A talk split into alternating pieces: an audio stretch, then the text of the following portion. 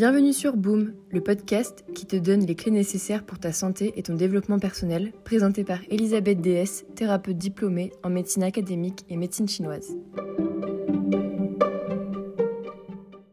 Bonjour à tous et merci beaucoup pour l'engouement et les commentaires que j'ai eu pour le premier podcast. Ça fait chaud au cœur de voir que autant de personnes sont impliquées et motivées à se comprendre mieux et à faire des petits changements au quotidien pour être en bonne santé et la meilleure version de soi-même. Aujourd'hui, je suis ravie de vous retrouver pour parler d'un sujet qui est pour moi l'un des plus importants à saisir, car nous allons parler de la thermique. C'est la base de tout. La base des maladies, des traitements, de la compréhension même du fonctionnement de notre corps. Et pourtant, en médecine académique, on ne vous en parlera jamais. La plupart des médecins n'ont jamais entendu ces termes ou du moins pris le temps de les comprendre. Avant de commencer, j'aimerais attirer votre attention sur le fait que ce sont uniquement des bases. Pour être sûr de votre constitution et de votre terrain, il faudrait prendre rendez-vous avec un praticien formé en médecine sino-vietnamienne certifié Hoa Tien Duong. Autant dire qu'il n'y en a pas beaucoup. Mais on va quand même faire les choses correctement. En prenant un papier et un stylo, vous pouvez appuyer sur pause le temps de vous les procurer. Vous allez dessiner une pyramide, pointe vers le haut. En haut, vous noterez feu. En bas à gauche, vous noterez eau. Et en bas à droite, un point d'interrogation. En réalité, il existe trois autres éléments, métal, bois et terre.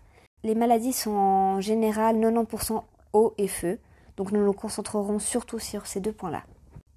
Il y a deux parties pour comprendre votre terrain. Dans la première, vous allez répondre à certaines questions que je vais vous poser et mettre une croix. Un point, quoi que ce soit, soit dans feu, soit dans eau, soit dans point d'interrogation. Bois-tu plutôt chaud ou plutôt froid? Si c'est chaud, tu vas mettre une croix dans eau. Si c'est froid, tu vas mettre une croix dans feu. Aucun des deux, tu mettras point d'interrogation. Est-ce que tu te douches plutôt chaud ou plutôt froid? Même chose. Si c'est chaud, une croix dans eau. Si c'est froid, une croix dans feu. Il faut comprendre ici qu'on met un point dans l'opposé car si on a besoin de chaud, c'est que notre terrain est froid. Est-ce que tu es frileuse? Est-ce que tu as les extrémités froides? Tu peux mettre un ou deux points dans eau. Est-ce qu'au contraire tu as toujours chaud ou du mal à te refroidir après un effort? Tu peux mettre un ou deux points dans feu. Est-ce que tu as des allergies inflammation ou maladies qui finissent en it?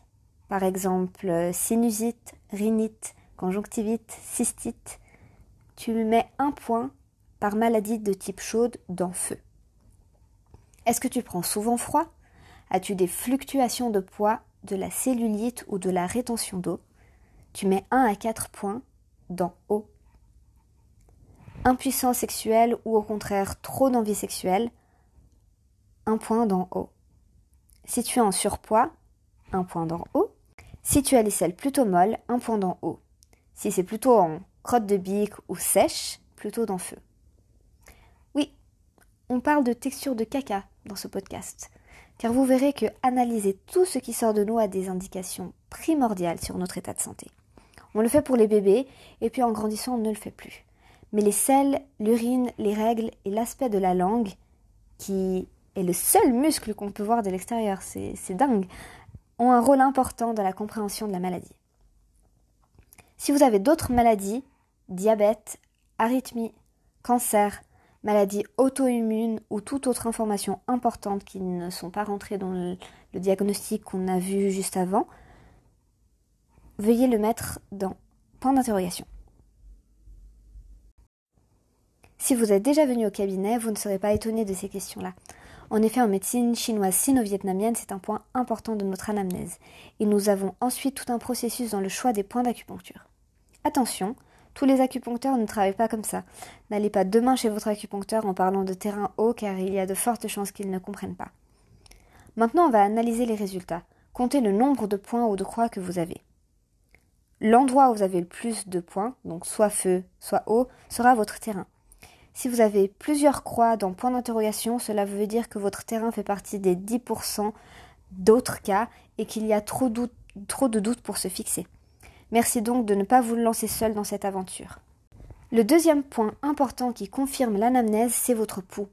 Le pouls en médecine chinoise a une importance capitale. Sa force, profondeur, largeur et typologie donnent plein d'informations aux praticiens. Ici, nous allons nous focaliser uniquement sur la vitesse. Pour cela, vous pouvez utiliser par exemple une smartwatch ou un tensiomètre et vous pouvez lire les FC, fréquence cardiaque ou BPM, battements par minute. Les terrains hauts ont des pouls en dessous de 70 ou 75 BPM. Au-dessus de 75, 80, c'est feu. Votre pouls doit être en adéquation avec le résultat obtenu plus haut. En résumé, un pouls à 60 BPM sera de l'eau et un pouls à 85 sera feu. Si vous avez des croix d'en haut et un pouls à 85 BPM ou l'inverse, euh, il y a un souci et je vous demanderai de ne pas suivre les recommandations ci-dessous sans avoir pris rendez-vous au cabinet ou par Skype. Cela peut signifier que soit vous êtes double terrain ou qu'il y a quelque chose qui n'a pas été compris et sans suivi médical approprié, il y a de fortes chances que les recommandations ci-dessous ne fonctionnent pas ou pire qu'elles vous rendent plus malade.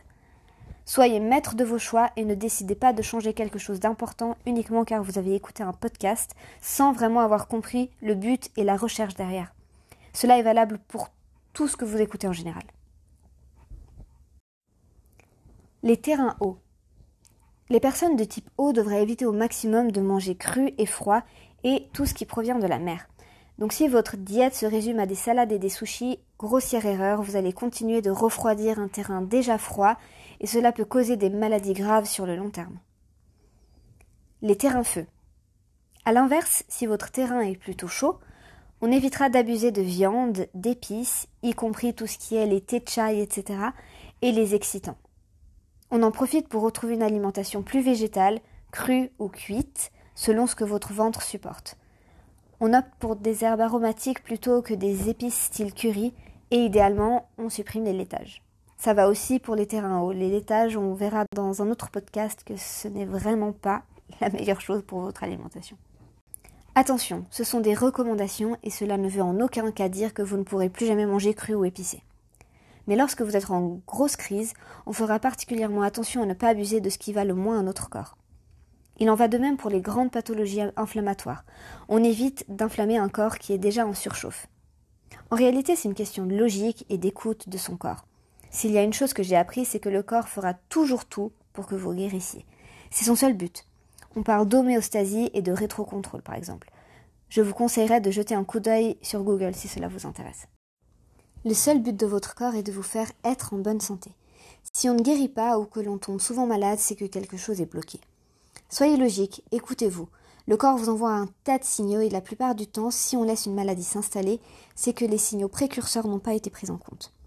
Une fatigue qui ne passe pas, des problèmes intestinaux récurrents, des maux de tête constants ou cycliques sont une manière que le corps a de vous parler. Écoutez-vous, c'est la base et on devrait chaque jour prendre cinq minutes pour se demander ce qui ne va pas, et si tout va bien, se réjouir tous les jours. J'espère que vous avez pu trouver votre terrain et que ces quelques petits changements nutritionnels vont pouvoir vous être d'une grande aide. Couplé à l'acupuncture, on peut avoir des résultats vraiment impressionnants et guérir ou soulager des pathologies qu'on ne peut pas guérir avec d'autres techniques. J'aimerais d'ailleurs savoir si vous avez déjà testé l'acupuncture et sinon, pour quelles raisons vous ne l'avez pas fait? N'hésitez pas à me le marquer en commentaire sur Instagram sous Boom Podcast et à vous abonner à mon podcast. On se retrouve la semaine prochaine. À bientôt! Merci à tous d'avoir écouté Boom, un podcast qui est gratuit et qui le restera. Si tu veux me remercier, n'hésite pas à mettre 5 étoiles et à t'abonner pour être notifié lorsque le prochain podcast sortira. En attendant, tu as pu faire un pas en avant pour prendre ta santé en main et tu peux te remercier toi aussi. Bonjour à tous et bon retour sur Boom. Aujourd'hui, nous allons parler d'un sujet qui me plaît particulièrement et que j'ai nommé le lien sous-estimé entre cerveau et intestin. On parle souvent de nos intestins comme deuxième cerveau. Mais qu'est-ce que ça veut dire? Le système digestif est le cerveau entérique. Nos intestins contiennent environ 200 millions de neurones, soit à peu près autant que dans le cortex d'un chat ou d'un chien. Ils sont en relation directe avec notre cerveau et peuvent influencer notre comportement. Oui, vous avez bien entendu, notre comportement. La digestion prenait initialement toute l'énergie du corps. En effet, manger cru demandait un effort considérable à notre système digestif. Grâce à la domestication du feu par Homo sapiens il y a environ 1,5 million d'années, le fait d'avoir appris à cuire les aliments a permis de réduire les efforts de mastication et de digestion. Grâce à cela, Homo sapiens a réussi à garder environ 15 fois plus d'énergie. C'est ce qui a entre autres permis à notre cerveau du haut de se développer. Avant la domestication du feu, le cerveau faisait environ 700 ou 800 cm3. Par la suite, il a grossi jusqu'à atteindre 1500 et 1600 cm3 chez l'homme de Néandertal. La communication entre le cerveau et les intestins se fait entre autres grâce aux neurotransmetteurs. La sérotonine, par exemple, qu'on appelle plus communément hormone du bonheur, est produite à 95% dans les intestins. Elle influence notamment le système immunitaire. Le syndrome de l'intestin irritable, dont souffrent beaucoup de personnes, serait, selon les dernières études, dû à une mauvaise communication entre cerveau et intestin. Il se peut que les troubles digestifs ou du transit n'aient pas de cause physiologique détectable. C'est un peu la maladie fourre-tout de notre génération. Lorsque vous avez mal au ventre, sans raison pathologique apparente, on vous dit que c'est l'intestin irritable, mais sans plus d'explication.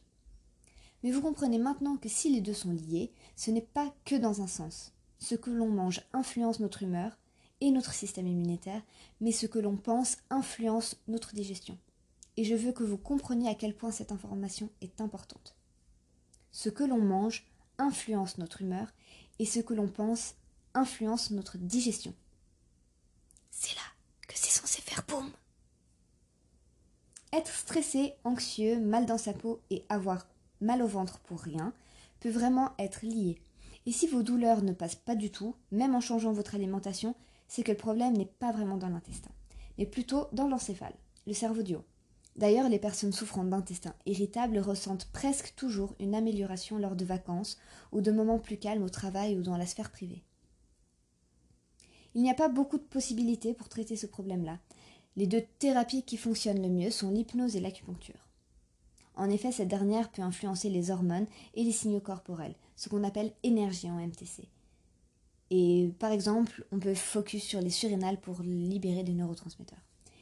Mais on a encore cette idée un peu trop ésotérique que c'est purement énergétique, mais l'acupuncture c'est bien plus que cela. Bref, on se perd, on parlait des intestins. Un problème de neurotransmission peut provoquer des douleurs que l'acupuncture peut permettre de soulager, voire de guérir. C'est quand même important. Si vous êtes dans un cas où vraiment vous êtes désespéré, vous pouvez quand même essayer de vous tourner vers l'acupuncture ou l'hypnose. Autre importance capitale des effets de la sérotonine sur le corps. Saviez-vous que la sérotonine permet d'arrêter un signal douloureux? En effet, lors d'un stimulus douloureux ou dans le cas de l'inflammation, la sérotonine vient éteindre les récepteurs inhibiteurs en se fixant sur les récepteurs sérotoninergiques. Oui, ça m'a pris un petit moment de réussir à dire sérotoninergique sans bégayer. Bref, c'est une phrase compliquée pour dire que la sérotonine éteint le signal douloureux. Donc plus tu es de bonne humeur, moins tu auras mal, et plus tu es de mauvaise humeur, plus tu auras mal. Du coup, comment améliorer son humeur? De 1, par l'alimentation, évidemment. Plus on mange de manière adéquate, moins notre corps a besoin de faire d'efforts pour la digestion. Du coup, il peut mettre de l'énergie ailleurs. Mais aussi avec la méditation, par exemple, qui est un outil fabuleux. Et bien sûr, le sport. Allons un peu plus loin dans notre réflexion. Je me suis penchée sur les études qui sont, selon moi, assez intéressantes. Est-ce que c'est être heureux qui nous fait sourire ou est-ce que c'est le fait de sourire qui nous rend heureux? À votre avis, prenez quelques instants pour répondre à cette question. Est-ce que c'est être heureux qui nous fait sourire ou est-ce que c'est le fait de sourire qui nous rend heureux? Eh bien, selon une étude américaine de l'école du Tennessee, leur conclusion, c'est qu'il existe bien une sorte de rétroaction faciale. En d'autres mots, ce serait sourire qui nous rendrait plus heureux. Mais aussi prendre une mine renforgnée pourrait refaire sortir notre Eh bien, selon une étude américaine de l'école du Tennessee, leur conclusion est claire.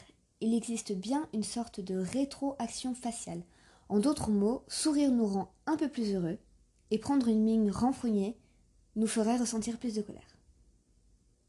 Donc sourire pourrait nous rendre plus heureux, nous faire produire de la sérotonine et nous faire du coup avoir moins mal. Donc sourire pourrait aider à la gestion de la douleur. C'est quand même incroyable. Un autre point intéressant que j'aimerais aborder avec vous, nous sommes actuellement en pleine saison des pollens. Généralement, les réactions allergiques connues sont les yeux qui grattent, le nez qui coule, des difficultés à respirer par le nez, etc. J'ai toujours pensé que c'était le contact entre le pollen et les muqueuses qui faisait cette réaction. Oui, mais s'il n'y avait pas que ça. Les intestins ont la fameuse capacité de régler notre degré d'inflammation. Donc si vous ne soutenez pas la fonction intestinale pendant des périodes de crise allergique, vous augmentez l'inflammation et donc les crises. J'ai fait le test. Réduire tous les aliments pro-inflammatoires de mon alimentation et de celle de mes patients.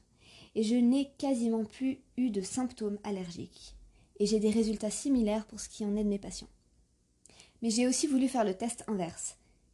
J'ai abusé de produits pro-inflammatoires pour voir si mon corps réagissait vraiment et effectivement dans les heures ou les jours euh, qui suivaient, j'ai eu mes plus grosses crises allergiques, éternuements très fréquents et les yeux qui grattaient, bien plus que si j'avais une alimentation non inflammatoire. Donc si vous voulez diminuer, voire supprimer la réaction allergique due au pollen, Faites un test. Pas de gluten, pas d'alcool et aucun produit laitier. Y compris les yaourts, crèmes et fromages. Car oui, je sais, vous avez tendance à oublier que le fromage est un produit laitier. L'alimentation connue étant la moins inflammatoire reste l'alimentation végane. Vous pouvez également essayer. Comme d'habitude, cela ne veut pas dire que vous ne pourrez plus jamais en manger. Mais si comme moi vous souffrez ou avez souffert dans le passé de réactions allergiques sévères, un ou deux mois sans ces aliments peut clairement changer la donne. Cette règle est en réalité valable pour toutes les maladies chroniques et inflammatoires, et ce même si vous n'avez pas d'intolérance connue au gluten et au lactose. Les molécules sont pro-inflammatoires que vous le vouliez ou non. Mais pensez à ça autrement. En évitant gluten et lactose, vous êtes obligé de manger de la nourriture saine. Vous ne pouvez donc quasiment rien acheter de déjà préparé car c'est très rare de ne pas y retrouver l'un des deux. Vous devez donc manger des aliments de qualité et certainement cuisiner vos plats. En plus de soulager une douleur ou une allergie, vous faites aussi un pas pour avoir un corps plus sain et plus fit. S'il y a des millions d'années en arrière, le fait de digérer plus facilement a permis de changer le cerveau, imaginez ce que ça peut faire sur des maladies. C'est très très puissant et il faut vraiment essayer. Donc je vais vous proposer d'user et abuser des légumes, particulièrement les crucifères, donc tout ce qui est brocoli et les choux, et les légumes à feuilles vertes. Abusez aussi des fruits rouges, notamment les myrtilles et les mûres qui sont riches en antioxydants. C'est aussi le moment idéal pour faire une bonne cure d'oméga 3 qui est un puissant anti-inflammatoire. Saviez-vous que l'oméga 3 avait permis une récupération 30% plus rapide et efficace lors de blessures dues aux brûlures de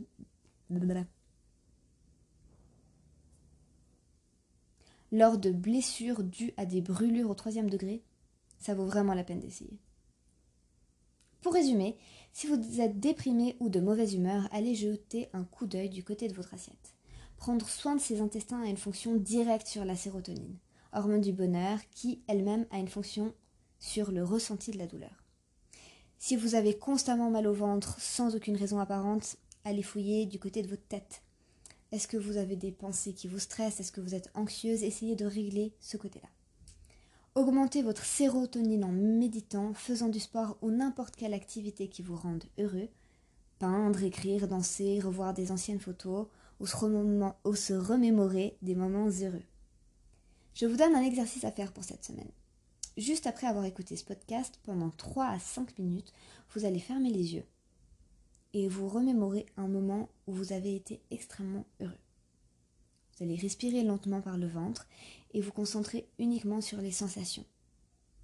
Vous allez sourire intérieurement et extérieurement parce que, bon, j'ai pas besoin de vous refaire un dessin, vous avez compris que sourire rendait heureux. Et j'aimerais que vous fassiez cet exercice quotidiennement pendant minimum 7 jours. Prenez le temps, ça peut être sous la douche, en cuisinant, en marchant pour aller prendre le bus, euh, en promenant votre chien, peu importe. Si vous avez une routine de méditation, ajoutez cet exercice. Ce qu'on veut, c'est brancher sur un élément positif et aller s'imprégner de ce qu'on pourrait communément appeler les bonnes ondes, mais qui en réalité sont des échanges de neurotransmetteurs qui influencent tout votre corps. 5 minutes pour être de meilleure humeur et pour avoir une meilleure digestion, ça vaut le coup, non? Je me réjouis de voir les commentaires et savoir quel moment vous avez choisi de vous remémorer et comment vous vous êtes senti après. Dites-moi tout sur l'Instagram de boom.podcast. J'espère que ce podcast vous a plu et que vous y avez trouvé des informations intéressantes. À la semaine prochaine! Grâce à la domestication du feu par Homo sapiens il y a 1,5 million d'années,